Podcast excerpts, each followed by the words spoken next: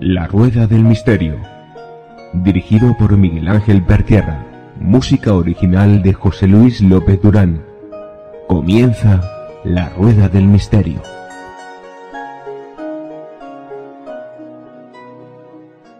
Hola amigos de La Rueda del Misterio. Los asesinatos, eh, la medicina forense, eh, la criminalística forense, eh, yo creo que algo que, que sigue, sigue eh, siendo muy interesante. Hoy vamos a hablar de, de, eso, de uno de los casos, de una de, de la, quizá la primera asesina en serie que hubo eh, en España. Para ello vamos a hablar, y esta vez la primera vez que viene al programa, pero vendrá otra muchas más veces, con Javier Atencia Pérez, perito en criminalística forense, experto en psicología del comportamiento, experto en recogida de muestras de ADN, grafólogo forense y, también especialista en documentoscopia. Eh, Javier, bienvenido a la Rueda del Misterio. Bien, añado, Miguel Ángel. ¿Qué tal? Muchas gracias. De verdad que es un placer tenerte aquí. Bueno, no vamos a contar eh, los periplos que hemos hecho para, para poder grabar, pero de verdad que es un placer para hablar pues quizás del comportamiento de la criminalística forense, que es tu, tu campo de especialidad, ¿verdad?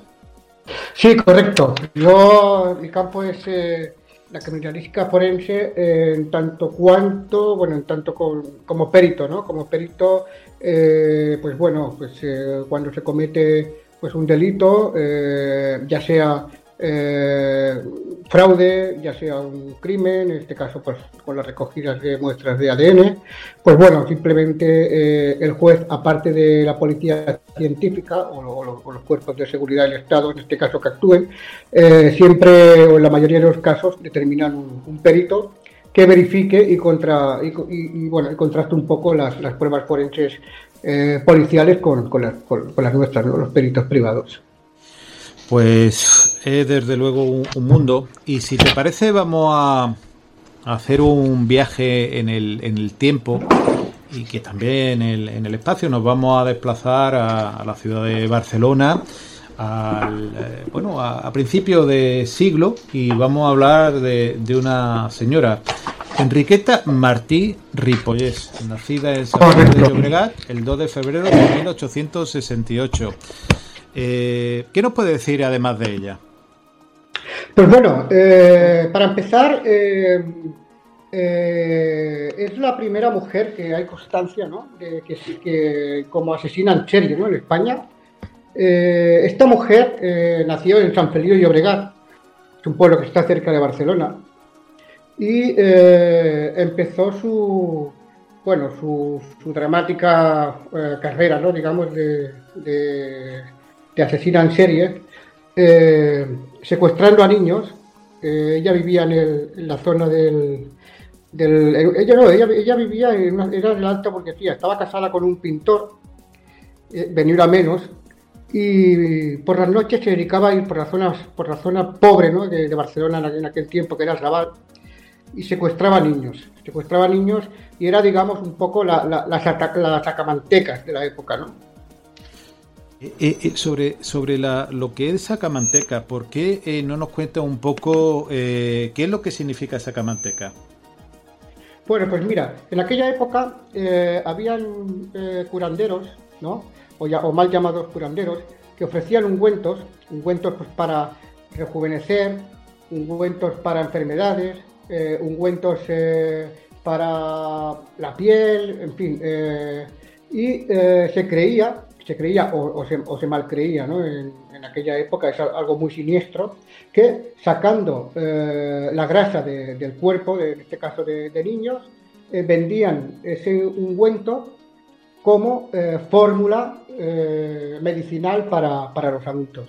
Realmente es algo muy siniestro, sí. Claro, siniestro y, y sobre todo eh, decían que curaban o podían curar enfermedades como la tuberculosis, ¿no? Correcto, sí, como la tuberculosis, eh, aparte ya de la, de la tuberculosis, eh, ya no solo la tuberculosis, Miguel, es que se vendía pues, prácticamente como un ungüento para todo, es decir, sea para una enfermedad, sea para rejuvenecer, sea para la piel, Y hay que decir que eh, los compradores de aquella época eran gente de la alta burguesía. Sí, porque Enriqueta eh, se podemos tener eh, tenía contacto, se reunía con, personas de la alta burguesía catalana, ¿no? Correcto, sí, sí, sí, sí. Ella se disfrazaba de mendiga. hay muchas, hay muchas. Últimamente hay mm, algunos periodistas que están investigando más a fondo porque algunos dicen que no es del todo cierto ¿no? lo, que, lo que se ha escrito sobre ella. Pero ella eh, se disfrazaba de mendigo eh, por las noches y, iba pues bueno a la casa de los niños que en aquella época desgraciadamente pues mm, había muchos niños por la calle pues niños que estaban desamparados niños que no tenían familia y de los cuales pues nadie los echaba de menos no entonces eh, eso le dio mucho margen para actuar durante un tiempo de hecho, no se sabe el, número de víctimas que tuvo, pero se estima que más de 10 seguro. Claro, ¿Y, cómo lo hacía? Ella se vestía de mendiga, se lo llevaba, no sé, me imagino un edificio, una casa, y a partir de ahí, ¿qué hacía? ¿Lo recogía, lo alimentaba, lo mataba directamente? ¿O cómo era su modo operandi? Pues el modo operandi era, eh, ella los recogía, estaban por la calle, y por la noche cuando, ella salía por la noche, eh, a los niños que estaban desamparados, pues los engañaba, ¿no? Bien con, darles cobijo, bien con darles eh, alimentación, eh, en fin, se aprovechaba un poco del desamparo de estas criaturas, ¿no?